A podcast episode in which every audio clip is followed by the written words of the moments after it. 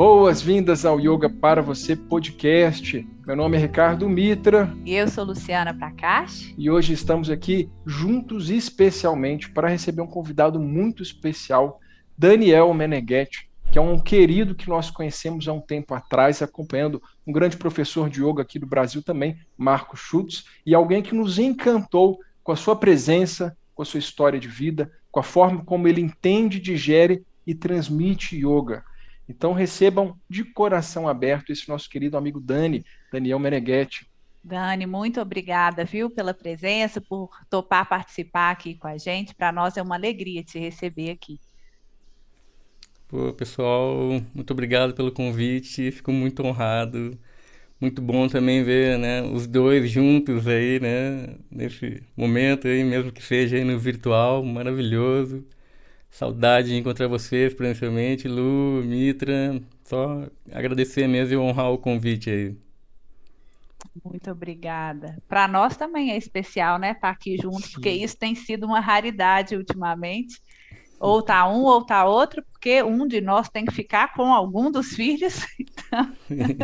É, um tá com o filho no colo, o outro tá gravando, tá transmitindo, aí a gente faz essa, esse revezamento. É. E, Dani, é. muito bom te receber aqui e você não sabe dessa história, mas a gente começou a fazer essas conversas, os podcasts, essas entrevistas, bate-papo em 2016. E logo uhum. depois que a gente conheceu, a gente já sentiu, na época você morava no sul de Minas, na comunidade, a gente vai falar um pouquinho disso. E foi uma das primeiras conversas que a gente teve, a gente falou, a gente pode ir para lá, encontrar com o Dani, conversar sobre yoga, sobre a vida dele, que vai ser muito legal. Acho que ali vai ser uma das conversas muito ricas. Passaram-se anos, a gente não conseguiu ir lá, você já mudou, não encontramos presencialmente. Teve pandemia. Teve pandemia, é. mas conseguimos viabilizar o encontro com você, que era uma coisa que a gente já quer há muitos anos. Você, a gente realmente acredita.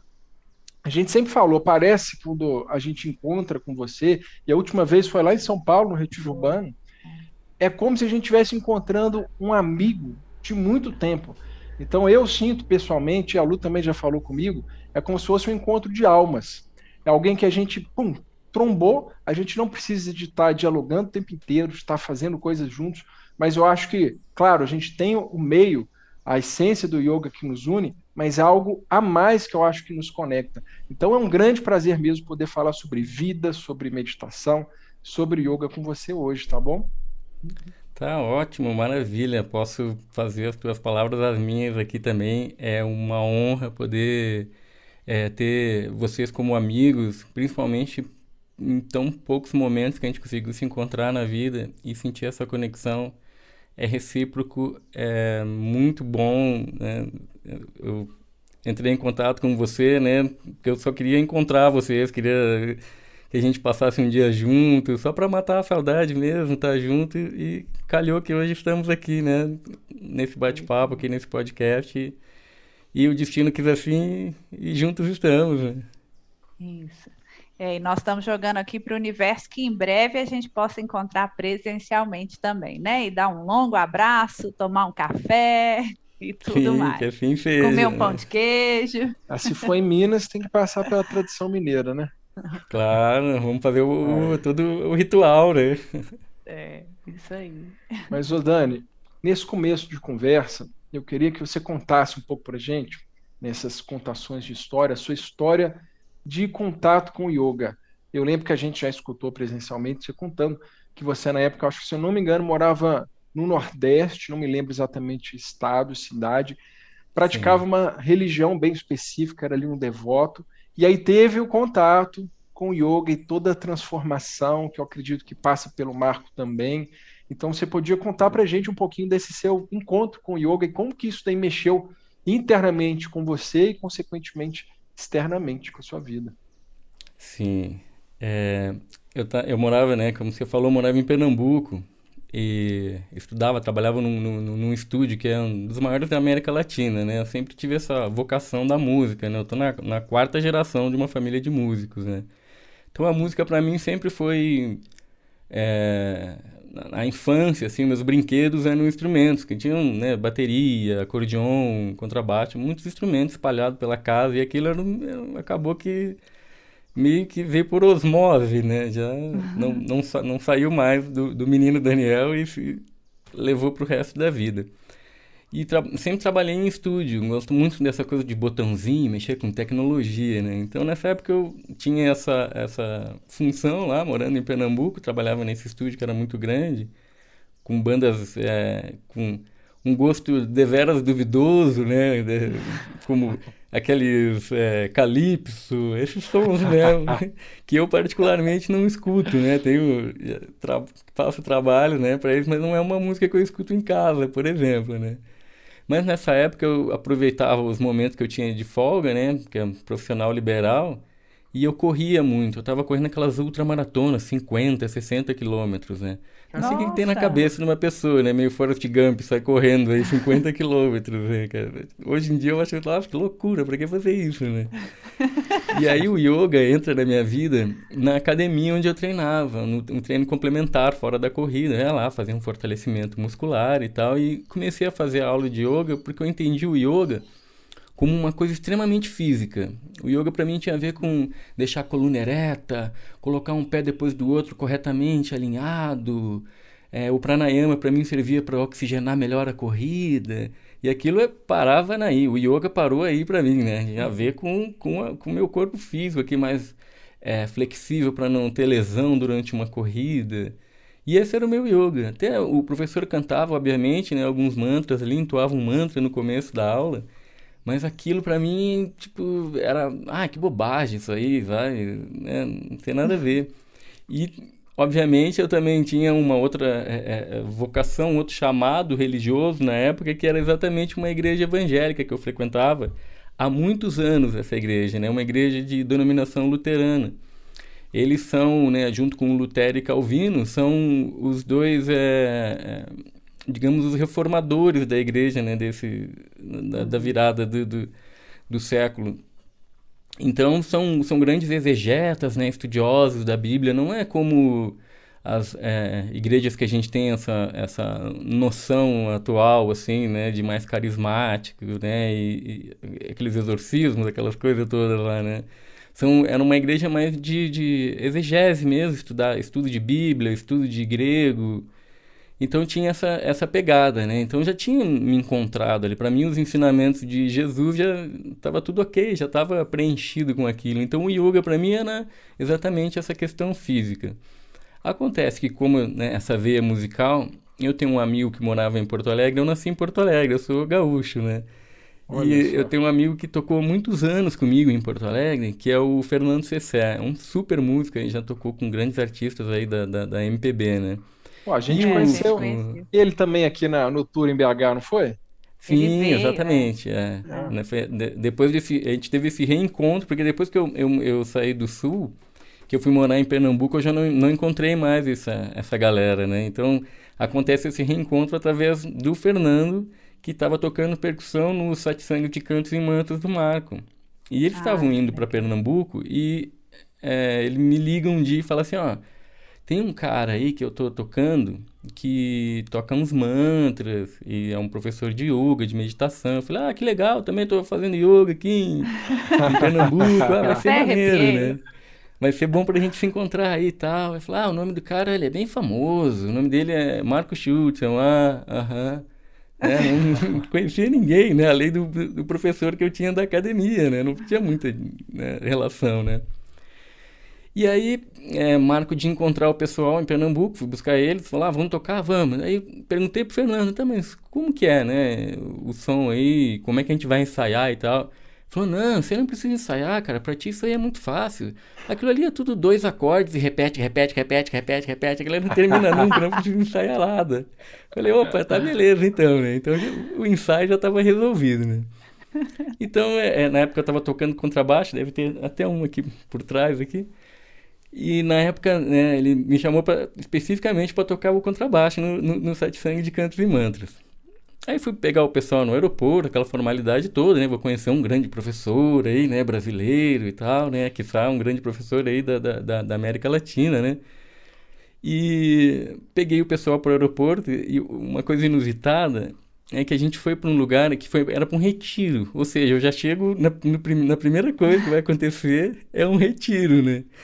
Eu, tá bom, né? Beleza. Daí me programei para passar o final de semana no tal do retiro e tal.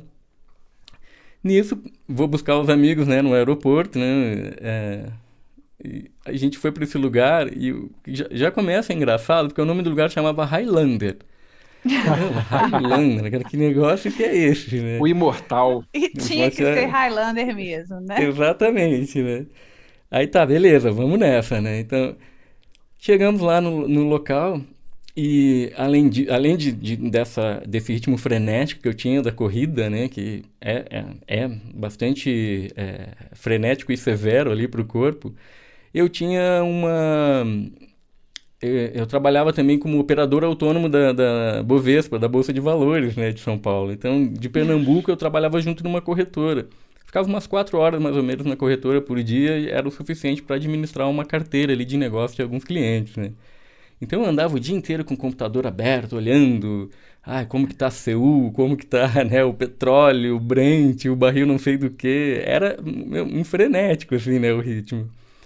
Beleza, chegamos lá no tal do Highlander, esse aí, mais ou menos umas três horas de, de estrada, né? Saindo de Recife.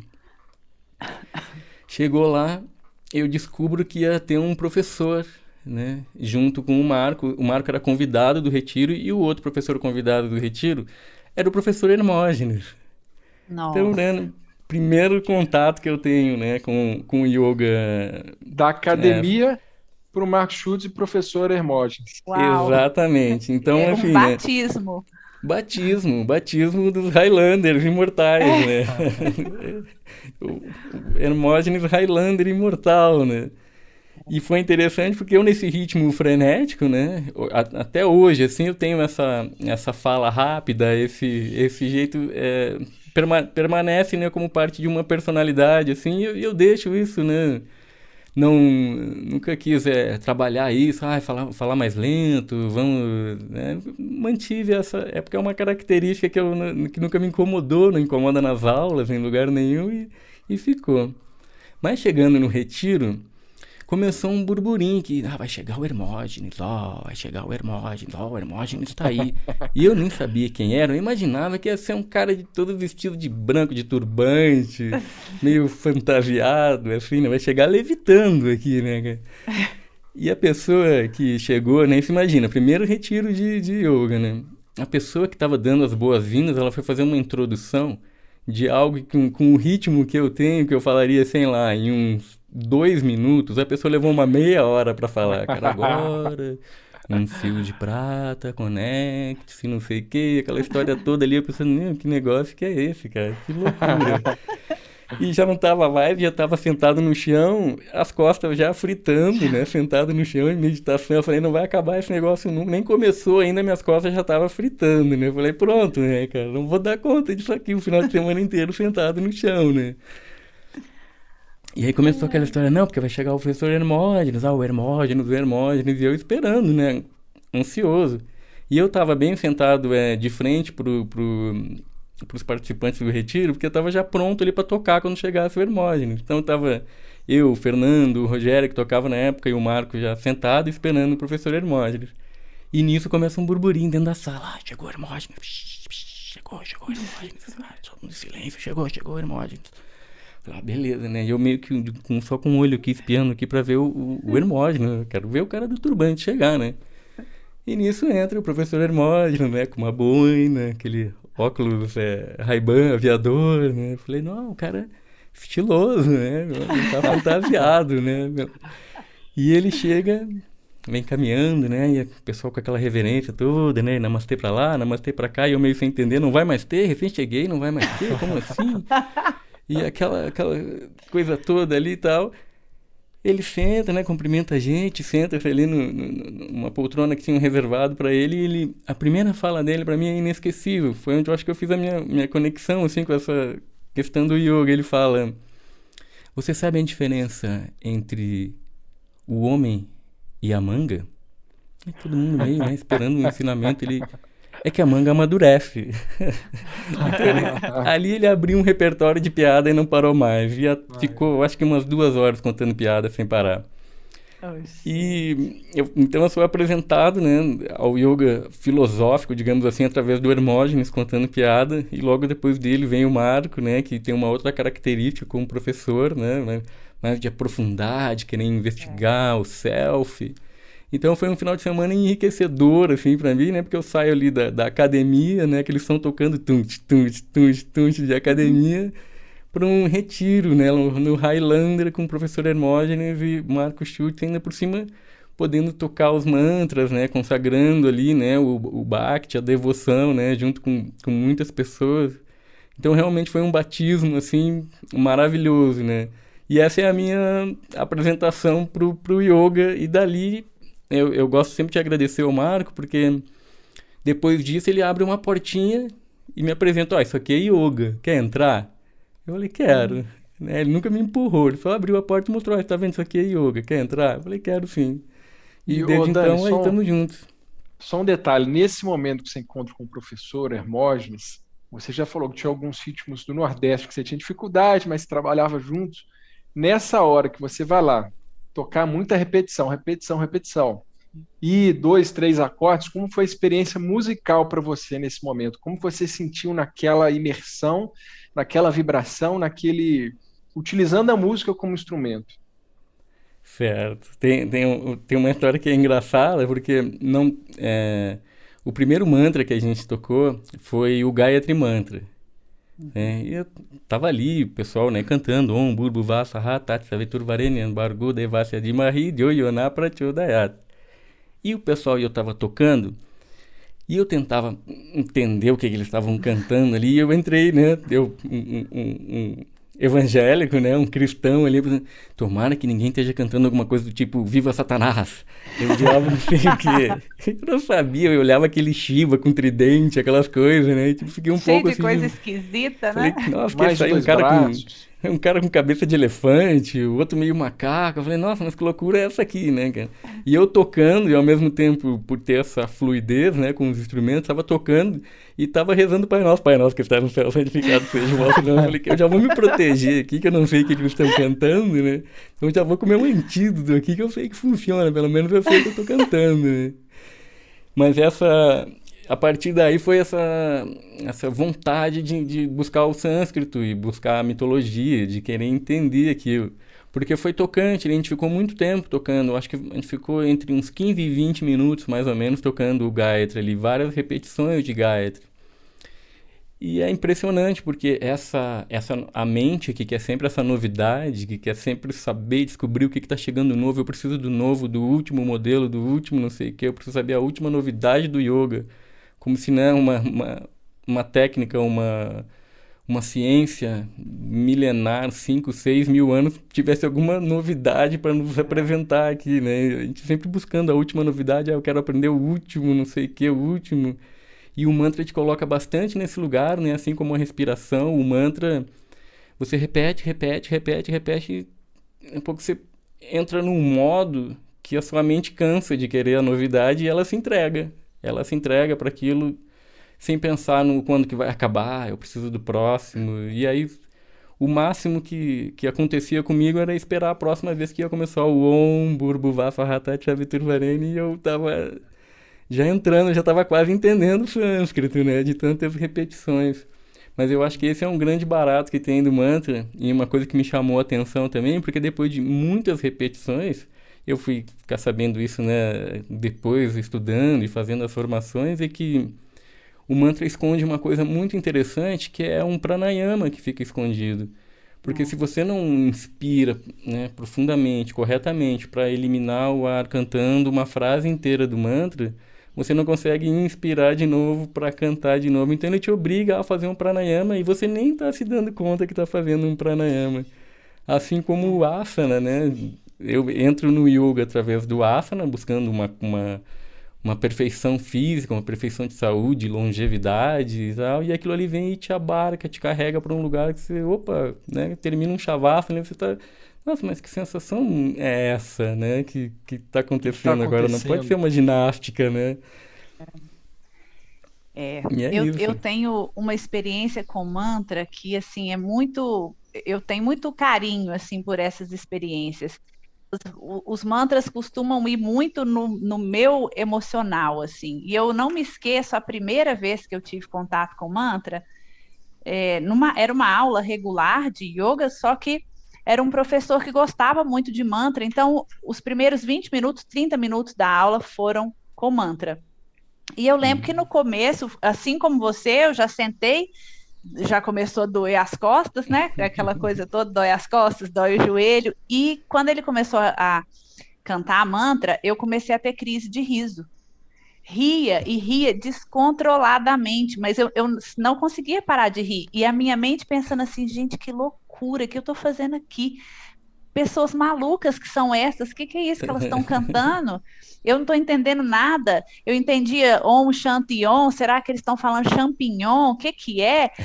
que, que maluquice! E ria de nervoso. Ah, e aí eu lembro que assim, eu, eu devo ter tido vontade de ir embora, mas eu não fui embora, eu fiquei.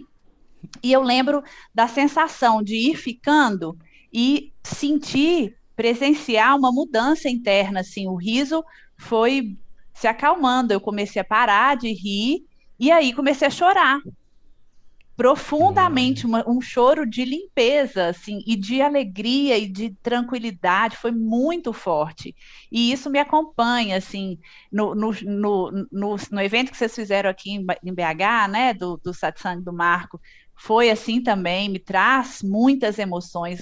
Quando eu fui para a Índia, que era muita coisa de mantra uma atrás da outra, eu tinha essa mesma aí já sem o riso descontrolado, mas uhum. com esse contato com as emoções assim, com um choro muito verdadeiro. E para mim, o chorar sempre foi é, algo muito louvável, assim. É, eu, eu considero o choro uma limpeza interna na minha, para minha vivência, eu não sei se é assim para todo mundo, mas aí quando acaba, quando, uhum. é, né, quando termina ali, seja um satsang ou a aula onde tem o mantra, eu estou ali tão leve, tão, tão feliz. Então, assim, eu adoro essa experiência do mantra, apesar de sentir que eles me chacoalham mesmo. Às vezes eu saio até com um cansaço emocional, assim, mental uhum. muito grande, porque me chacoalha, me joga de um lado para o outro, mas eu acho muito bom. É, e, e vejo que muitos alunos têm essa experiência, né? Ficam muito tocados assim pelos mantras. É, sabe que eu cheguei num momento, né, depois de, de, de estudar bastante o mantra e entender né, essa coisa do vak, que é o poder do sânscrito, como essa palavra é falada ou cantada, né, de, de ter um, uma potência que vai, né, uma, uma, fala que vai vibrar no ar, vai encostar lá no ouvido de outra pessoa, penetrar, né, a alma da pessoa, né, é dito que a música é a única arte que nos ataca pelas costas, né? Você pode estar deitado em Shavasana, de, de olho fechado, de costas, mas ela vai lá e penetra, né?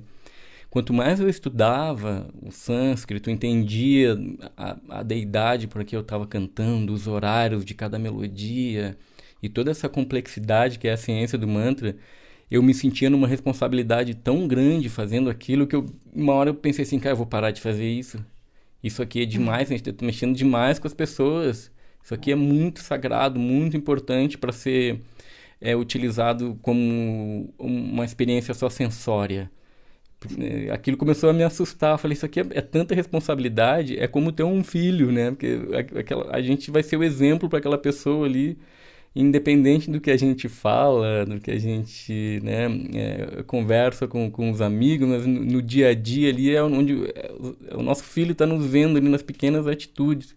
Então, do mesmo jeito, essa responsabilidade, como ter um filho, para mim, cantar os mantras, entoar os mantras, começou a ser assustador o tamanho da responsabilidade que se carrega para isso. E eu pensei assim: hum. chega, eu vou parar de, can de cantar mantras, eu vou ficar aqui só no, na parte técnica, carregar a caixa, montar é. o negócio ali.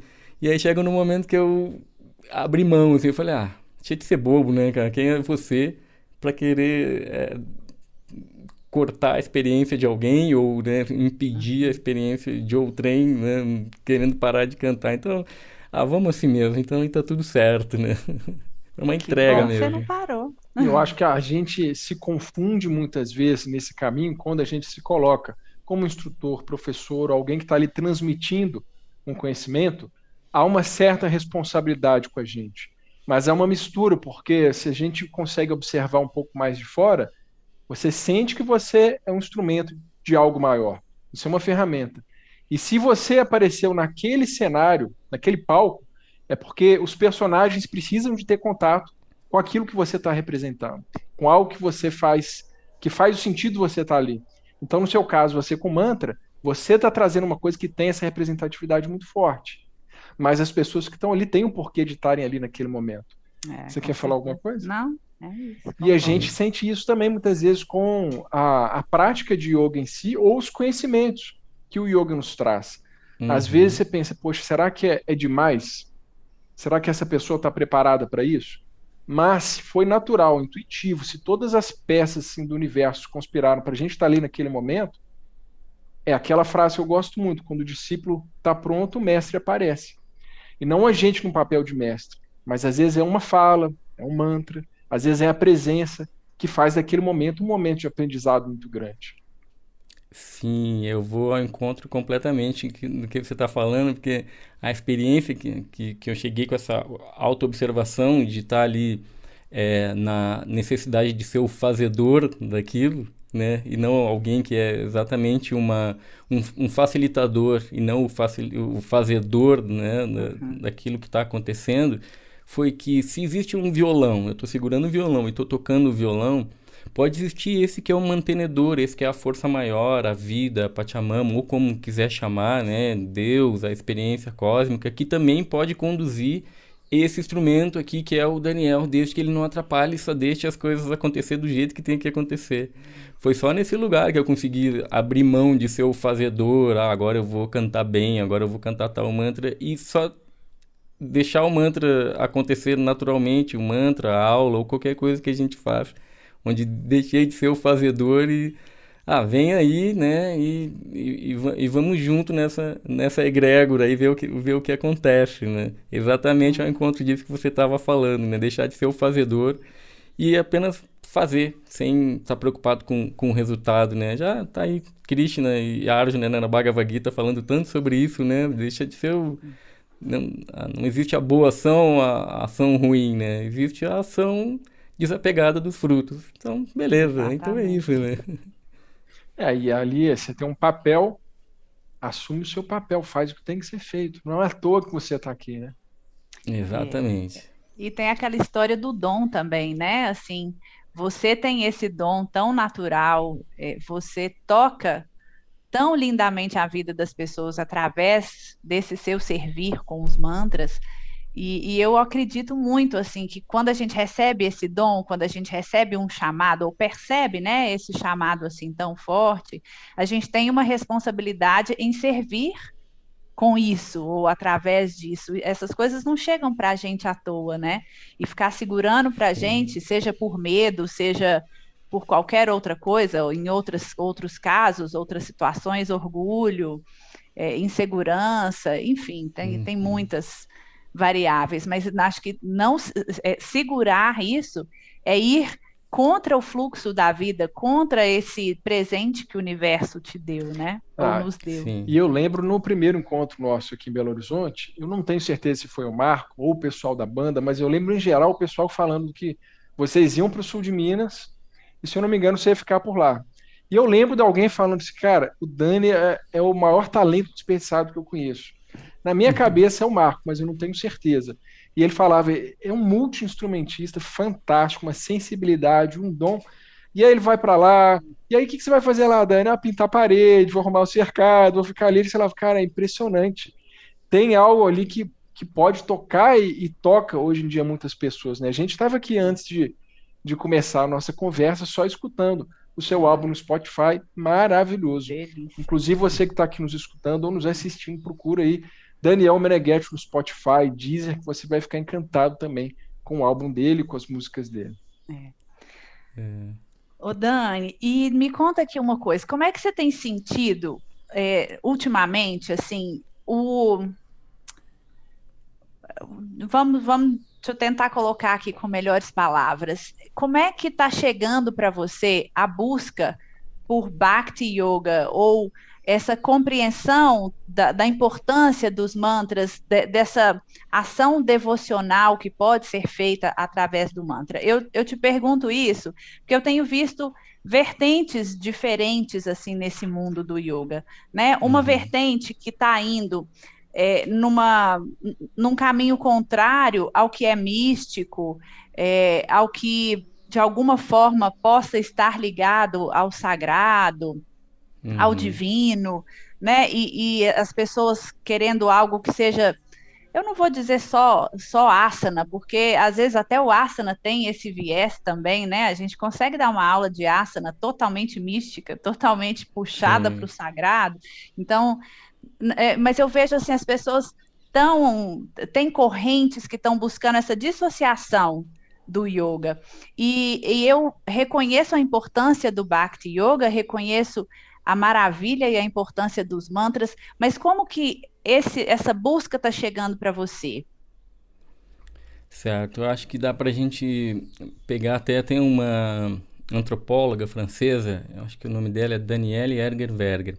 Ela tem um estudo muito grande sobre a nova era e é, é muito interessante o, o, o movimento que ela faz, que ela diz que hoje a gente privatizou a religião. É, e não tem nada a ver com política, com o Paulo Guedes, né? não tem nada a ver com, com privatização. Ela fala que é, hoje o movimento, esse que começa é, formalmente né, na década de 60, que a gente chama de Nova Era, e estamos aqui atravessando como um movimento religioso, ele começa exatamente quando a, uma, uma, parte da sociedade, especificamente ali os hippies né, norte-americanos, começaram a se dar conta que as é, entidades religiosas, as igrejas, as organizações religiosas estavam né, entrando na, em, em, falência com seus é, congregados ali, né? E se começa uhum. um, um, resgate daquilo que é, é, não interessava mais eu só saber da, da Bíblia ou da, da igreja que eu frequento. Eu quero ir lá descobrir a Bíblia original que estava perdida, né? Os, os evangelhos apócrifos. Eu quero saber. Não interessa mais eu só entrar na aula de yoga, não. Eu quero saber daquela escritura do sânscrito. Essa busca por é, ver as, as, religiões primordiais, os padres do deserto, os primeiros yogis dos Upanishads. Então se começa um resgate a isso, como tudo isso que a gente tinha feito até então, desvalidando tudo e buscando esse movimento de volta, né? Tanto é que a gente vê dança circular, essa coisa de tocar tambores, o xamanismo muito forte presente na nova era, assim, esse resgate ao que é essencial, ao que é primordial, ao, ao, ao começo de tudo como movimento espiritual, trazendo uma importância para aquilo, né? Não achando hum. que uma religião xamânica, né, de, de toteísmo, ela é inferior a isso que eu pratico hoje, né? Hoje se entende a complexidade, né, de um xamanismo, de um povo ameríndio aqui da América do Sul. Então eu acho que esse movimento traz isso, né, com relação ao até o próprio yoga, até o próprio movimento de bhakti devocional. Porque a impressão que eu tenho, e segundo essa estudiosa também, essa antropóloga, ela fala que a gente passou por esse movimento e foi é, tipo, saindo do próprio yoga, né, avançando aqui no século 21, e a gente vai para esse movimento onde eu é, saio um pouco do yoga e vou em direção ao Vedanta. E aí o yoga, o asana, o bhakti começa a aparecer, não, isso aqui não é mais o que é importante. O que me importa agora é entender aquela escritura, o jeito correto de pronunciar o sânscrito com a sílaba certinha, aquilo começa a parecer interessante. E essa virada do, do, para o século XXI começa a, a, a virar essa coisa do Vedanta e entrar de novo o, o Tantra, né? Esse movimento que é contracultural, maravilhoso, fantástico. Uhum. Então, é, é, o, o, Tantra, esse movimento de Tantra que se busca hoje, a gente vê aí é, é a cerimônia do cacau, é, a roda xamânica, essas coisas todas, buscando essas ritualísticas todas, né? Para resgatar esse masculino, feminino, o que é sagrado. A impressão que eu tenho como alguém que se dedicou, estudou mantras da região do, né, de, de, de Bharata, da Índia, é que isso meio que está saindo de moda, vamos dizer assim. E volta para esses movimentos de cantos da floresta, as músicas de rezo, né, onde eu tenho ali a ayahuasca como uma ferramenta de autoconhecimento junto com os rezos, as músicas de rezo. Então eu vejo esse, esse movimento saindo do sânscrito, migrando aqui especificamente para a gente, né, do, do, do Brasil para uma, uma, uma, questão mais de, de, músicas de rezo mesmo, onde a letra fala do, da, né, das entidades da floresta, do Juramidã, né, do Yamandu, dos deuses da floresta, e aquilo como esse resgate, né, que essa antropóloga fala, de eu quero voltar para aquilo que é primordial, meio que até, até mesmo as ferramentas do yoga já não já não, não me são mais necessárias. Eu quero voltar aqui, resgatar as coisas da minha tradição, do meu povo, da, né, do, do meu espaço aqui onde eu frequento geograficamente, né? E eu, como um, um, analista, né, que, é, que, que fui da Bolsa de Valores, uso muito as análises das, das ferramentas né, do Spotify, do Deezer. E eu vejo que esse tipo de. É, essa, essa classe de canção, né, de mantra cantado em português, né, mantras é, da, da, nossa cultura aqui, do, do, do, norte, da, da Amazônia, eles hoje eles têm muito mais representatividade, tocam muito mais do que o mantra já tocou, por exemplo, é, 5, 10 anos atrás. E esse movimento parece uma renovação com esses mantras cantados né, em, em, língua portuguesa ou até mesmo na língua aqui dos ameríndios, né, na, na, língua dos nossos povos ancestrais. Aí. É mais ou menos desse jeito que eu, que eu vejo esse, esse movimento como a busca. É, mas, ao mesmo tempo, eu vejo, né, eu participo de... Hoje eu dou aula em três cursos de formação, aí, além do curso do Marco, né? E pela primeira vez, é, eu tenho uma abertura para dar uma aula de mantra yoga, por exemplo, falar sobre mitologia, através para cantar os mantras. E o quanto isso tem encantado as pessoas, porque a gente, como não se aprofunda em nada com essa privatização da religião, e é isso que ela quer dizer, porque eu vou ali na terça-feira eu vou tomar um passe num centro espírita. Na quarta eu faço reiki. Na quinta eu vou fazer uma roda de mantras. Na sexta eu, eu pratico minha meditação não sei aonde. Eu pego um pouquinho de cada coisa e monto a minha própria religião. Aquilo que eu não gostei, ah, eu fui meditar naquele dia, nossa, mas ficou 40 minutos, podia ser menos, né? Aí eu pego só aquilo que me interessa, né? Aí eu fui lá fazer um reiki, ah, mas não gostei daquilo que aconteceu, então não sei o quê. A pessoa monta a sua própria religião, onde ela tem as suas próprias regras. É isso nunca aconteceu na humanidade, né? Em virtude até do próprio globalismo, né? Então vejo que é muito, é muito claro assim que a gente dar as costas para alguma coisa que a gente ainda nem aprofundou. A gente não, nem praticou aquilo. Peraí, eu não pratiquei nenhum ano disso aqui, né? Não tive nenhum sadhana, nenhuma prática formal de fazer aquilo todos os dias para saber se aquilo ali realmente faz diferença na minha vida. Logo já vem uma, no, uma novidade aqui e tal, não, agora, agora eu me achei, é isso aqui, agora eu quero fazer daqui para frente. E isso eu acho que é uma característica como humanidade que a gente está atravessando aqui, como, como cultura, né? Não não não estou sendo né, crítico ou contra ou a favor, mas é o jeito que a gente se apresenta hoje como humanidade, como é, cultura mesmo, né? Nada mais do que isso. Né? Yo, Dani, nessa sua visão, você como professor de mantra yoga, você acha interessante quando você está ensinando dar a possibilidade os seus alunos, para quem está ali naquele grupo, de ter essa possibilidade em português, de fazer essa conexão do mantra com a nossa língua materna, digamos assim, ou você vê a essência no, no sânscrito, levar para a tradição oriental, no berço, na Índia, ou você faz essa ponte, enxerga possível essa ponte para o mantra em português? E não, não só em português também, mas pensando assim para o mais próximo às religiões que são é, grandes aqui no Brasil, né? Não ficando preso, não ficando, não mantendo só essa conexão, por exemplo, com, com o hinduísmo. É, uhum. É, porque a gente, eu estou falando isso assim no sentido de, de repente, incluir, é, igual você falou, a, sei lá, a Ave Maria numa prática de mantra yoga, né? Uhum. O, o, Pai Nosso numa prática de conexão, assim. Então, só é, complementando essa pergunta. Mas eu digo a essência do mantra mesmo. Por exemplo, às vezes a, tradução, a gente vai né? trabalhar Shanti, uhum. e aí você conseguir fazer uma, uma conexão com paz. Uhum. E o uhum. paz talvez seja mais próximo para aquela pessoa, ela vai conseguir ter uma conexão maior. Então, assim, como que você enxerga o mantra em relação à palavra em português e aí também expandindo para religião uhum. aqui, aqui dentro do nosso país. Sim. É, antes de eu, eu, falar sobre essa, essa questão do, do mantra e porque é, é, um, é até um recurso pedagógico que eu uso em aula, essa comparação entre o português e o sânscrito, né? Então, eu vou falar depois porque é, quando eu ainda morava em Minas, eu tinha um projeto que em Minas, né, isso que a gente estava falando, né, que o cara é, poderia estar tá tocando, cantando mantras lá, mas eu, eu tinha um outro jeito, eu, eu gostava de... de eu, eu, me sustentava em Minas, digamos assim, é, cortando grama, pintando uma casa, arrumando um telhado, e para mim aquilo era maneiro, sabe? Eu brincava, não, não estou indo cortar grama, eu tô indo aparar os cabelos da mãe terra.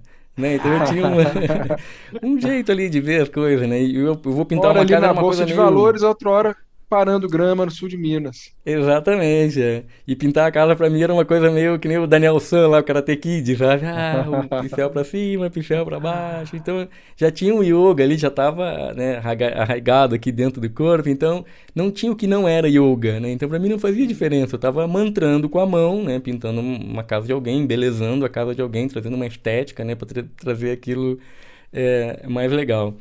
Só que como é, o interior de Minas, vocês sabem disso, tem, é bastante católico e fervoroso, né? Lá a gente tinha todos os, rituais, né? Toda a bandeira do divino, é, as festas todas né, aconteciam com o calendário né, da, da igreja e tal. E eu sentia que começar uma aula, eu tinha um, um projeto que eu peguei emprestado o nome, porque eu achei sensacional, o nome que o Marco tinha, eu pedi a benção para ele para usar, que era o Viva Bem com a coluna que tem. Que era uma aula de asana, né? Só que eu não chamava de asana. Né? E os nomes dos asanas eu também não usava em, em sânscrito, falava nomes em português. E antes da aula, em vez de fazer um om, ou mantra, alguma coisa, a gente rezava um Pai Nosso no início da aula. E no final da aula, no Shavasana, a gente botava a mão no, no, no peito, no coração e entoava uma Ave Maria, rezava uma Ave Maria para concluir a aula. E eu não achava que eu estava né, deturpando o yoga por causa disso. Né? Para mim aquilo era, tinha total conexão com aquela, com aquela pessoa, não ia ter muito cabimento, até pela minha própria experiência de entrar em contato a primeira vez com o Gayatri Mantra e internamente ficar entoando o Pai Nosso. Então, eu também não é, tinha, é, eu não também... achava necessário chocar, né? E, e, nessa primeira experiência também já bebendo na fonte do professor Hermógenes que tinha Exatamente. essa visão né, da, da integração, da unificação. Exatamente. Né? Então, é, acho completamente é, é, normal. É, durante as representações, tem algumas vezes que eu toco uma música que eu gosto muito né, do, do, do meu tempo de é, evangélico, então às vezes eu compartilho ela, dependendo ali do, do local onde eu estou, dou uma sentida, eu compartilho ela ou não. Mas em todas, todas as apresentações a gente fecha, ou eu estando junto com o Marco, ou eu sozinho, a gente, eu fecho, ou ele fecha, a gente fecha junto com calma e tranquilidade, cantando em português, porque a letra é tão é, bonita, né? Calma e tranquilidade são as ordens do Senhor, né? E é interessante porque são as ordens, né? Não é a dica, né? Fica a dica do Senhor, não. São as ordens do Senhor, né? Calma e tranquilidade para receber o amor, né? É. E é, indo né, para para é, essa questão de ensinar, né? Eu como professor ali de um curso, eu tenho a formalidade de ter que ensinar é, o sânscrito. Eu tenho que trazer ali o shanti, o que que isso significa e tal. Ah, é paz, mas não é o oposto de guerra, é uma sensação de paz. É importante cantar em sânscrito porque o idioma ele foi né, desenvolvido para o Brahma, então todas as letras ela tem uma importância para mexer com o nosso sistema aqui, para chakra para quem acredita, para os pontos energéticos para quem acredita nisso. Mas se você sente né, que se você cantar chante, entendendo agora que chante não é, é o oposto de guerra, né, não é paz, não é o oposto de guerra, mas sim um, um estado de espírito, você claro que pode cantar chante. Porque eu aprendi com, com um dos professores, ele tem uma fala que uma vez eu perguntei para ele, eu, eu, fui criticado, eu faço aula numa universidade é, da Índia. E eles são muito severos comigo, né? muito assim, né? Porque eu sou o único é, é, estudante que não é indiano. E eles são super severos comigo. Assim, eu não tenho, eu não posso errar, sabe? Então assim, eu viro chacota e tal, né? Então aquilo ali para mim já, já, já virou uma piada ali, sabe? Eu, ah, vamos junto. Eles são, é, eles têm um movimento que chama para não conversão. Eles não querem ser convertidos. Os cristãos invadiram, né? Vários povos invadiram a Índia e tal, e agora eles os evangélicos estão espalhados pela Índia, eles têm um, uma certa ojeriza disso. Eles, cara, deixa a gente em paz, cara, a gente não quer, né, ser convertido nem nada. Então eles me encaram como assim, como alguém que quer converter enquanto eu só quero aprender. Eu nunca falo nada, eu só estou ali disponível, né? Mas esse, esse movimento que eles criaram, assim, me, me coloca nesse lugar, né? E para esse meu professor, é, que eu tenho aula aqui em português, que é o Loka Sakshi Dasa, né? Um grande estudioso aí, né? Um pós-doutor né, em ciência da religião um devoto Vaishnava incrível. Eu estava conversando com ele em um retiro, em alguma coisa assim, eu falando para ele, nossa, meus, meus professores lá da Índia são muito radicais comigo com relação à pronúncia. E às vezes eu acho que esse radicalismo todo não, não, não sei, me parece que não vai dar um fruto muito bom isso, né? Essa árvore parece que não vai crescer. E ele me, me deu um exemplo que eu achei tão interessante que ele falou assim, é, um, um filho, quando vai, começa a trabalhar seu aparelho fonador, que vai falar as primeiras vezes com o pai, com a mãe, ele vai lá e vai falar mamá, papá, e começa a se movimentar. A mãe não está entendendo que o filho está falando mamãe, ele não precisa falar mamãe, papai. Ele falar pá, má, mamá, a mãe entendeu. Então, quem sou eu para é, subjugar a fé de alguém que está cantando ali não pronunciou corretamente a palavra? Se uma mãe e um pai entendem o que o seu filho quer dizer, imagina o pai maior, a mãe maior não vai entender o que está brotando do coração de alguém saindo pela fala. Então relaxa com a pronúncia que está tudo certo. Então, indo ao, ao, encontro dessa fala de, do português, eu sempre coloco isso na, na, na, durante a, aula ali, como uma ferramenta pedagógica mesmo. Não te preocupa se a, a, a fonética do sânscrito ali não está correta, se você errou uma sílaba, tem é, é, tradições que isso é muito importante.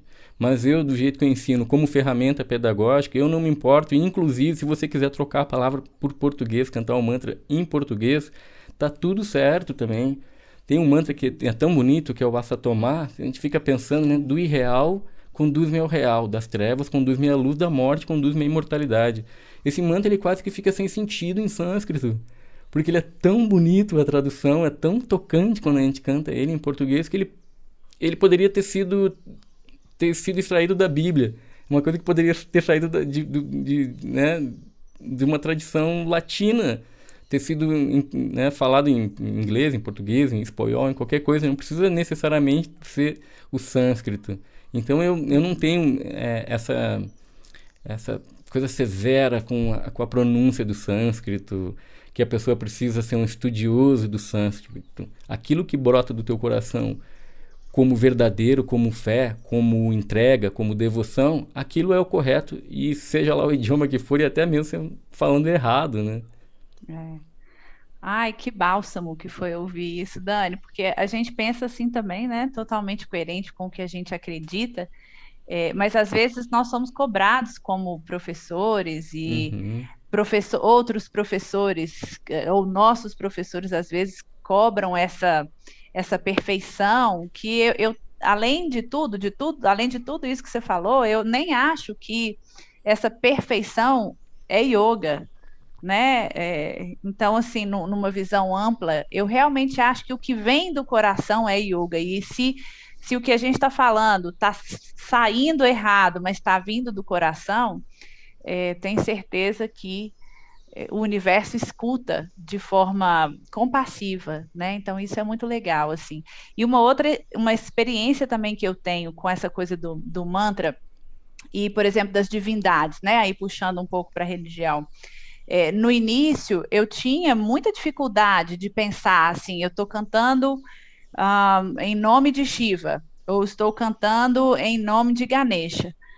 Mas é, essas duas divindades não fazem o menor sentido para mim, nos, quando eu só uhum. enxergava como um, um homem com cabeça de elefante, ou isso e aquilo. Sim. Quando eu comecei a entender é, o que que essas representações né, significavam, aí o mantra passou a fazer mais sentido. Porque aí eu não estava ali cantando para Ganesha, mas eu estava ali repetindo um mantra que de repente ia me ajudar a, na remoção de obstáculos, a mover essa energia uhum. em mim, enfim. Então, quando eu comecei a entender essas uh, os significados dos nomes, da, das palavras e tudo mais, fez mais sentido para mim e a prática ficou mais gostosa, é, sem tanta racionalização, sem tanta necessidade de ficar né, aquela coisa, o que, que, que ele está falando, o que, que é isso que eu estou repetindo, e aí uhum. passou a fluir pelo coração. E é uma delícia quando isso acontece, porque fica tudo muito mais leve, né? Sim. Esse também é um recurso que eu uso muito, um recurso pedagógico mesmo, que é a aula ela não pode ser só de mantra, ela tem que ser mantra e mitologia. Porque se eu olhar para aquilo exatamente, eu vou olhar ali para um, um, macaco, né, com roupa de homem, né, roupa de gente, que sentido que é. tem isso? Né? É. Então é, tem, um, tem um, um, aspecto que eu gosto de, de, de, utilizar, que é a questão arquetípica que a gente está trabalhando um, um, arquétipo. É óbvio que eu não vou é, ficar parado ali na frente do altar, olhando para uma deidade com cabeça de elefante, uma coisa esculpida num pedaço de madeira, ou em barro, ou é, metal. Que sentido que faz isso? Não faz um, um, um, não tem muito cabimento isso, né? Mas se eu me identifico com aquele arquétipo daquela deidade ali, e é. não existe nada mais do que não ser tocado por esse arquétipo, né? Como, como humanidade, cheio de arquétipo aqui que, que estamos, né? O próprio arquétipo da mãe, né? Se a gente for pensar, ele é, é em qualquer cultura que a gente olhar, a mãe é sempre aquela que, que dá a vida, que doa, né? De onde uhum. brota a vida, ele vem através da mãe, a mãe é a que alimenta, que dá o, o seio. Isso em qualquer cultura. Então, se eu, se eu entendo que isso é uma questão arquetípica, eu consigo entender também que aquela deidade ali que eu estou olhando, ela também é um arquétipo, ela representa alguma coisa, um herói, uma façanha. E a mitologia eu gosto de trazer para esse lugar como essa ferramenta de onde daí eu consigo brotar minha, minha devoção ali para um, um, ser macaco. Porque aquele uhum. ser macaco representa alguém que, quando né, é, é cita é, Eran, questiona né, Hanuman sobre ah eu não sei se tu é tão devoto assim. Ele rasga o peito e dentro do peito dele está Sita Irama se isso tem né, um significado arquetípico da devoção maior do que isso né? Então a, a, através desse, desses pequenos detalhezinhos que a gente vai conhecendo da deidade e da, da, da, daquele mito ali desperta na gente esse arquétipo da devoção, esse arquétipo da cura, o arquétipo do guerreiro, o arquétipo da guerreira, o, o, o arquétipo, para mim, e a mitologia estão sempre paralelos ali. Por, é isso que vai fazer o mantra ter um sentido é, do ponto de vista racional. Porque é óbvio que emocionalmente ele vai ali, ataca a gente, toca a gente, a gente canta o mantra, tá tudo muito bonito. Mas tem tanta gente que precisa de uma dessa questão mental ou, ou deixa de lado o mental, fica só na devoção e esquece o mental então dá, dá para a gente equalizar isso, né, de uma maneira sem, sem ser ou muito racional, né, quase nihilista e também não tão devoto a ponto de criar uma cegueira ali e dar as costas para o mundo, né? É. é. Eu lembro que uma vez é, uma, eu não, eu não, bom, também nem vem ao caso. Um professor ou alguém falou comigo assim: é, você tem que sempre que cantar mantra na sua aula. E se o aluno não se sentir bem, ele vai sair. É, né? É, então não tem que preocupar exatamente com esse outro. E essa fala com, esse aluno que não está aberto ali para o mantra. E essa fala ela me uhum. incomodou um pouco, porque é, a gente, é claro, se de todo ele não ele não se sentir bem ali na minha aula com essas ferramentas que eu utilizo, em algum momento ele vai sair mesmo e tudo bem, que ele siga o uhum. caminho dele, não tem problema nenhum. Mas o que ficou reverberando na minha mente foi: e como que eu posso fazer para servir melhor esses alunos? Porque, poxa vida, de repente ele veio buscar o yoga porque ele está precisando, por algum outro motivo, né? Por alguma coisa que que está ali latente para ele, ele chegou no yoga, e já é tão difícil, né, Dani?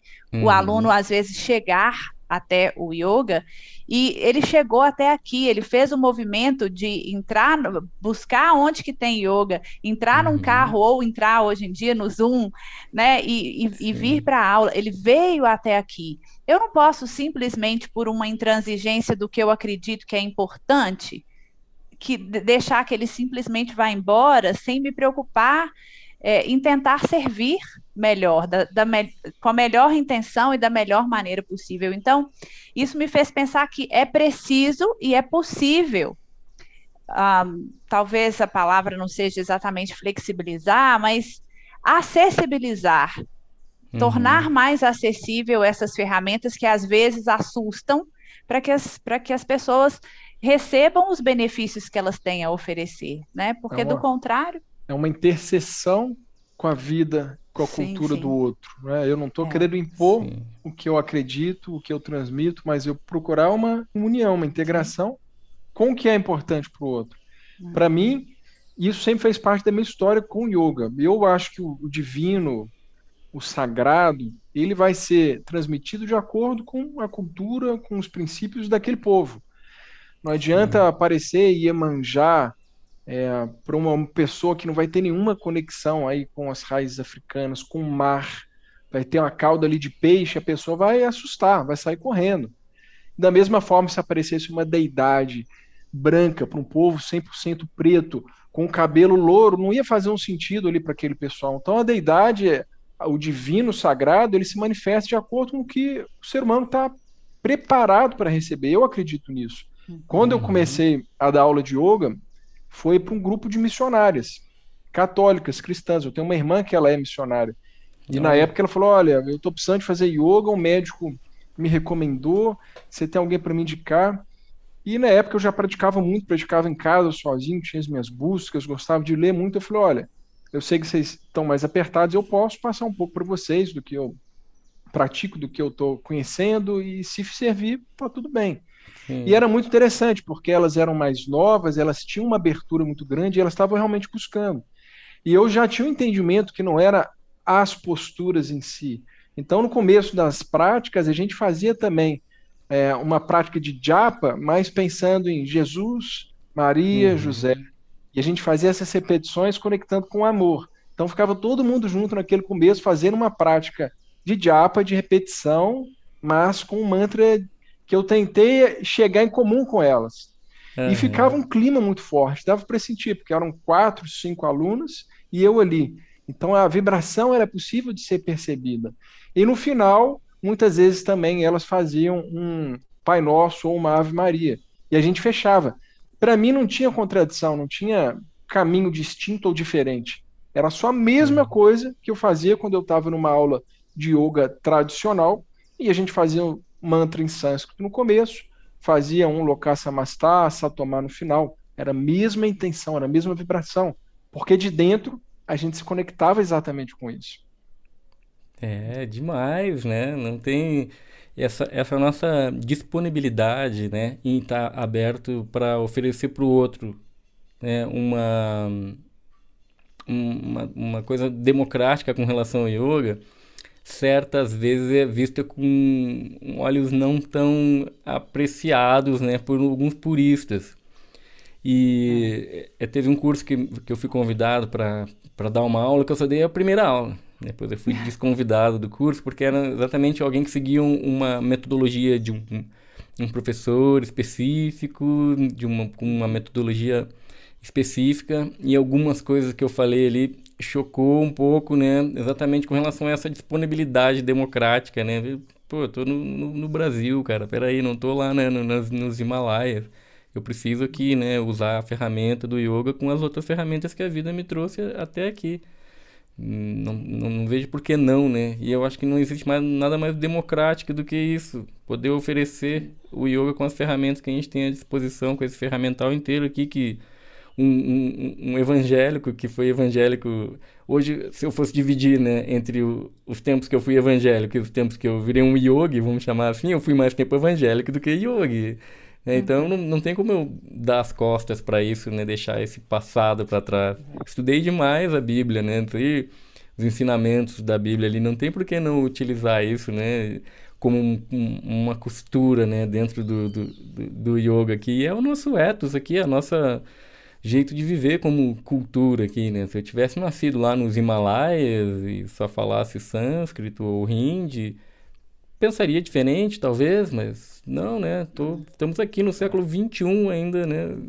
Colocando yoga, cristianismo e todas as, as ferramentas que a gente tem aí para para nos apoiar à disposição, né? Mas é, no começo da fala, já logo no começo da nossa conversa, a gente estava falando sobre essa.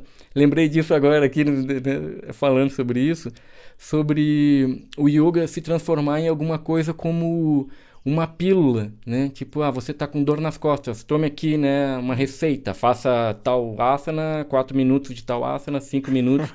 e isso aconteceu com a acupuntura, né? Não sei se, né, essa coisa de secularizar o que é, o que é sagrado, né?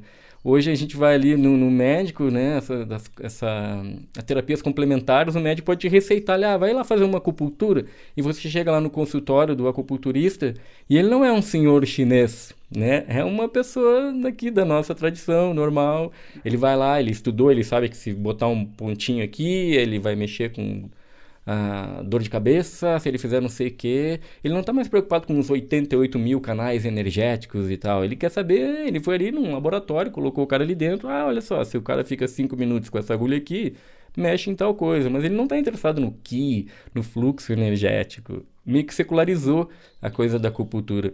E o yoga eu vejo meio caminhando para isso, assim, né? Onde a gente está tirando tudo que é sagrado do yoga e transformando o yoga em, em uma ciência exata, onde um, um, daqui um pouco vai ter um cara de jaleco, né? E ele vai dizer, faça aqui cinco minutos de fica de cabeça para baixo aí, planta uma bananeira e vai passar a tua dor de cabeça. E, e pronto, a gente está tirando tudo que é sagrado da tradição e transformando isso em, em, numa, numa cura da dor, numa pílula, em alguma coisa assim, e deixando né, o, o suco do yoga ali, o, o núcleo do yoga deixando de lado, né? Retornando só para o corpo, né? E se a gente tem esse ferramental de poder colocar um Pai Nosso, de fazer um japa com Maria, José, Jesus junto ali, por que não utilizar isso se aquilo vai abrir o coração daquela pessoa, se aquilo vai disponibilizar para aquela pessoa uma experiência além da ginástica, além do corpo físico? Então, por isso eu sou aberto a, a gente usar o, o, ferramental inteiro que a gente tiver aqui, como cultura, como tudo aquilo que a gente traz de aprendizado, e colocar dentro do yoga e vice-versa também, ir para a igreja e colocar o yoga dentro da igreja. Mas isso é o jeito que eu penso, né? Uma coisa que um amigo meu me ensinou, que eu, eu costumo falar no final de todas as aulas, é o seguinte: se alguma coisa que eu falei aqui nessa aula foi contra aquilo que o teu professor te ensinou, teu guru te ensinou, ele tá certo e eu tô errado. Pronto, né? Acabou a discussão, é. né? Acabou a discussão. Acabou a crise, né? Exato. É. É, e você falou dos, dos puristas, de ser criticado, atacado. Nós, dentro do Yoga para Você, a gente fala muito disso. Quando começa-se a fazer livros e tem uma publicação muito ampla de yoga, uhum. perde-se aquele contato é, mestre, mestre aluno, né, professor aluno, mestre discípulo, uhum. também houve muita gente criticando. Livros Sim. chegar e a pessoa ter acesso àquele conhecimento que antes era de dentro do ashram, dentro de uma tradição, professor discípulo, agora ele está é, disseminado por várias uhum. cidades, estados, países, continentes. Houve crítica também. Depois a gente Sim. chega na era dos DVDs. Quantas aulas de yoga contendo posturas, relaxamento, medição, meditação em DVD. Não, antes uhum. até fita cassete, né? Fita cassete, é. grandes mestres. É. Hoje em dia já nem estão mais aqui, gravaram, tem, tem é, registros em Sim. fotos, em livros, em vídeos. O próprio professor Hermógenes tem contato a partir de um livro com essa tradição e começa ali todo o aprofundamento e as práticas dele. E sempre houve crítica dentro disso também. Hoje Sim. em dia, a gente recebeu crítica, a gente veio, temos as nossas raízes no presencial, a gente seguiu sempre muito conectado, uma tradição, temos nossos professores, suames, monges, a gente tem isso muito forte. Mas a uhum. gente não conhecia ninguém que foi para a internet quando a gente foi. Em 2016, uhum. entramos assim, mesmo na internet, trazendo vídeo de meditação, de yoga nidra, falando de filosofia, de posturas, tendo isso daqui que a gente gosta mais, que é uma conversa de yoga com pessoas que vivem isso. E a gente foi criticado no começo. Tinha muita gente que não entendia. Qual que é o seu objetivo, o que, você está querendo, porque quebra a tradição. Uhum. Então, essa quebra de tradição, na minha visão, ela sempre aconteceu. Um Sim. professor, um aluno que está muito conectado com o professor, e o professor, e ele sente que ele tem que ir para um outro espaço, que ele tem que continuar a jornada dele, aquele professor vai também criticá-lo. A história de Siddhartha Gautama, Ele sentiu que ele precisava de algo a mais. Ele teve que abandonar Sim. grandes professores que ficaram também de uma certa forma sentidos. Hum. Então há uma quebra da tradição para a gente conseguir, na minha visão, evoluir, para a gente conseguir se encontrar. Isso é, quem está quebrando a tradição não está quebrando porque é um rebelde necessariamente sem causa, mas porque Sim. algo dentro dele faz sentido ele vibrar aquilo e ele fazer esse papel, igual a gente já conversou nessa nossa conversa espiral, uhum. ele faz parte desse grande espetáculo no palco e o papel dele é fazer aquilo. Talvez para levar para mais pessoas, talvez para levar para poucas pessoas, mas que sem essa quebra não teriam acesso, não teriam entendimento. É, e para se manter também, né? Porque imagina se a gente continuasse passando só do jeito que era passado lá nos primórdios. Muitos desses ensinamentos teriam morrido. Eu outro dia bati um papo uhum. desses gostosos também com o Oberon e uma das foi o Oberon ou foi o Divana? Um dos dois, eu não me lembro.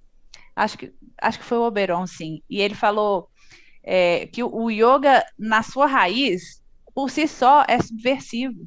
Se Sim. não fosse, tinha parado lá. Né? É. Foi quebrando barreiras e transformando, e, e é, eu acho que é o fluxo natural da vida. Simples assim. Mas sempre é. vão ter as pessoas que querem Sim, que quer segurar. Manter, e tá tudo certo. Eu acho que é o papel deles também. Sim. Então tem os papéis que fazem parte nesse grande teatro. Um não tem que excluir o outro, né? É. É, exatamente. O Obenon era meu vizinho lá no sul de Minas, né? A gente era vizinho de vale. Eu morava num, num lado do vale, passava o morro, ele morava no, no outro lado do vale. Ele... Ai, que delícia, gente. A gente, a gente tentou ir para lá nessa época, devia ter ido. Ó. Uhum. Ô Dani, fala pra gente como que as pessoas que estão aqui nos escutando, nos assistindo, podem te encontrar, qual que é o seu principal veículo, qual que é o caminho para as pessoas terem acesso ao seu contato, aos seus mantras, às suas lives. Me fala um pouquinho mais aí pra gente. Certo. Eu tenho um canal do YouTube. Eu não tenho uma grande atuação é, é digital. Talvez é, tenho vontade de fazer grandes projetos, né, com relação a isso. Cada vez mais essa pandemia, né, empurra a gente para isso, né, impossível, né.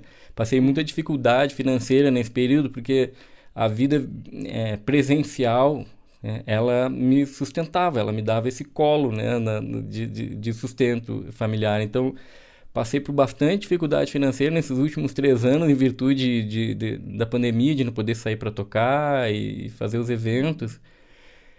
E aí começo a criar esse canal aí, bem tardio, bem, né, chegando quase que é, é pegando o bonde andando ali, meio tropeçando, meio é, começando a fazer.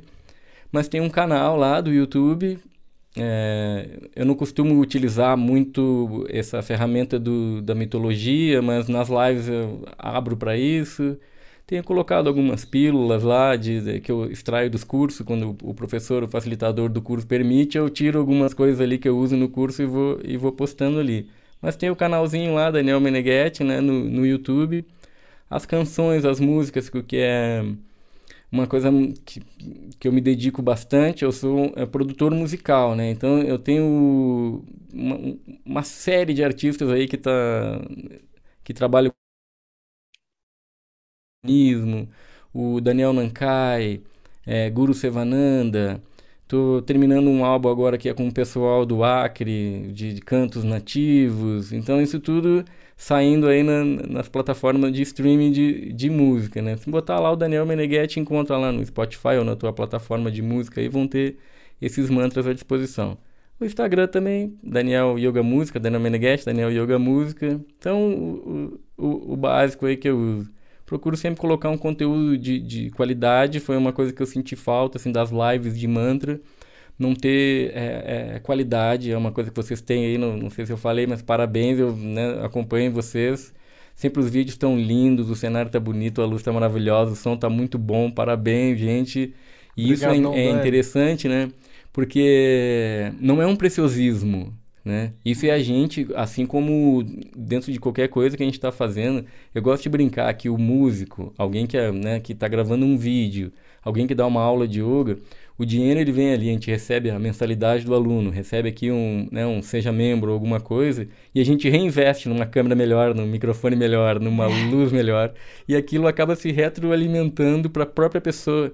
Então a gente é um doador, assim, quase que compulsivo aquilo, né? A gente não consegue é parar de, de melhorar para doar para o outro, né? No espaço é a mesma coisa. Ah, não, agora eu preciso de mais, comprar mais 10 blocos, preciso de mais um cinto, preciso de bolsa, preciso não sei o quê. Com, com os instrumentos é a mesma coisa. Não, preciso comprar um microfone melhor, preciso ter um violão com as cordas melhores. Então a gente se retroalimenta, né? A pessoa... A gente... Eu tenho a impressão que a gente que tem essa característica de oferecer uma coisa com qualidade, um, uma, boa, uma coisa boa para a pessoa, a gente nunca vai ficar rico. Cara, nunca vai ter uma Ferrari, vai andar de helicóptero. Não, não a gente vai manter sempre a nossa vida, né? Porque o, o, dinheiro ele vem e retroalimenta aquilo que a gente ama fazer, gosta de passar é. mensagem, é. gosta de, de fazer. Então, é, quero honrar vocês por isso, assim, porque é notório, né, a qualidade de tudo que vocês oferecem aí. E isso tá claro que é uma coisa que brota do coração, querer ter uma câmera melhor, oferecer uma imagem melhor, porque isso democratiza o jeito de ensinar. E a estética, ela é, faz parte do divino, né? A beleza faz parte do divino. Então, por que não né, ter, um, ter a melhor imagem que eu posso oferecer, o melhor som que eu posso oferecer? Então, parabéns para vocês aí. É, é muito bonito de, de, de ver os vídeos. É óbvio que o conteúdo é, é ímpar, não preciso nem comentar isso, mas a, a qualidade técnica está muito boa, gente. Parabéns para vocês, viu? Obrigada. Obrigadão, é, Dani. Eu... Vindo de você aí é uma grande, uma grande honra. E eu aproveito para agradecer publicamente ao Mitra, porque a, a qualidade técnica é toda responsabilidade dele, ele que se transformou nesse, nesse processo. Para mim, enquanto esposa e companheira, também foi muito muito mágico ver isso tudo acontecendo com ele, porque ele ralou, ele estudou para entender, ele não sabia nada sobre iluminação, nada. sobre câmera, não sabia Microfone. nada disso. E foi aprender. Então, muito lindo. E por essa que vontade maravilha. mesmo, igual você falou, de entregar algo que a gente sabe que no presencial, o que para mim toca muito é, no presencial a gente tem ali não só o sentido da escuta e da uhum. visão, os cinco sentidos, talvez seis sentidos, esteja tudo ali conectado e a gente Sim. tem um sentir muito mais forte. Então, por mais que você queira deixar aquele espaço, botar às vezes um incenso, um óleo essencial, trabalhar o espaço para as pessoas sentirem a essência do que vai ser transmitido, a própria força do presencial traz isso. No online, num vídeo gravado, você perde muito dos sentidos. Então, os uhum. sentidos que estão ali conectados, eu, na minha visão, acho que eles têm que estar o máximo possível conectados. E aí entra essa qualidade. Como que a gente vai entregar o vídeo, como que a gente vai entregar o áudio, como a gente pode tentar aproximar mais a essência, a grandeza do que a gente quer entregar de uma forma mais plausível, que a pessoa se sinta bem recebendo do outro lado também. É, e, e é engraçado que eu fui me, me arrumar para vir para esse podcast, aí pus essa blusa que tem sido tipo a blusa oficial dos podcasts ou das é. lives. Aí eu pensei, gente, estou precisando separar um dinheirinho para comprar uma roupa que é para isso. Sim. né? É para mudar um pouco aqui, porque está sendo essa ou uma verde. Uhum. E é bem isso que você Agora falou. O pessoal vai olhar sentido. os últimos vídeos, vai olhar ali os podcasts. Pode olhar, conferir, tá lá. Mas em geral, ou é essa rosa, ou é uma verde. Tem uma branca que de vez, de vez em quando eu uso. Que seja com um colar grande. É, tá os vendo? colares são os mesmos. É. Mas é, é bem isso que você falou, assim, é nesse essa coisa da doação, porque o, o, o é isso que faz a gente fluir também nesse, nesse projeto Sim. e nessa vontade de, de servir online, servir oferecendo yoga e, e essas, esses ensinamentos todos. Então, faz tudo parte, né? E é muito legal. Eu me dei conta disso agora, assim, lembrei do meu pensamento, preciso comprar uma blusa nova. Preparar um figurino, né? A gente precisa pensar é, nessas exato. coisas. Parece tudo meio bobagem, mas não é à toa, né? é, né? Que existe aí é. o teatro, né? A gente vê um filme e chora. Por que a gente chora naquele filme? Porque ele está sendo apresentado da melhor maneira possível, do melhor jeito possível. E é. se é isso que a gente tem à disposição, uma tela aqui, né? Que a gente consiga fazer o, o melhor possível para poder passar essa isso que extrapola o, né, só o sentido da visão e da audição que a gente tem aqui presente, mas também que flua dentro dessa emoção aí, né, que a gente consegue no presencial, né? É, é isso aí. Dani, brigadíssimo aí pelo seu tempo, pela sua presença, por esse bate-papo gostoso. Espero, tenho certeza que vai ser o primeiro de outros. A gente vai seguir conversando. Temos vários projetos que a gente já colocou o seu nome aí no meio também, então a gente vai seguir conversando. E quem está nos assistindo, quem está nos escutando, a gente vai colocar aqui no link desse vídeo, desse episódio do podcast, para vocês poderem se conectar com o Daniel Meneghetti também, no canal dele no YouTube, conseguir encontrá-lo no Instagram e no Spotify, Deezer também, escutar a arte dele, que foi como nós o conhecemos no primeiro momento. É um ser extremamente sensível que traz a partir desse campo da, da artístico da música todo esse ensinamento. Então, não deixe de escutar e de seguir o Dani também. É isso aí. Dani, gratidão imensa por esse tempo aqui de partilha. Fiquei muito feliz com a nossa conversa, com o coração tocado e muito obrigada a você aí do outro lado assistindo, participando aqui com a gente. Om Shanti.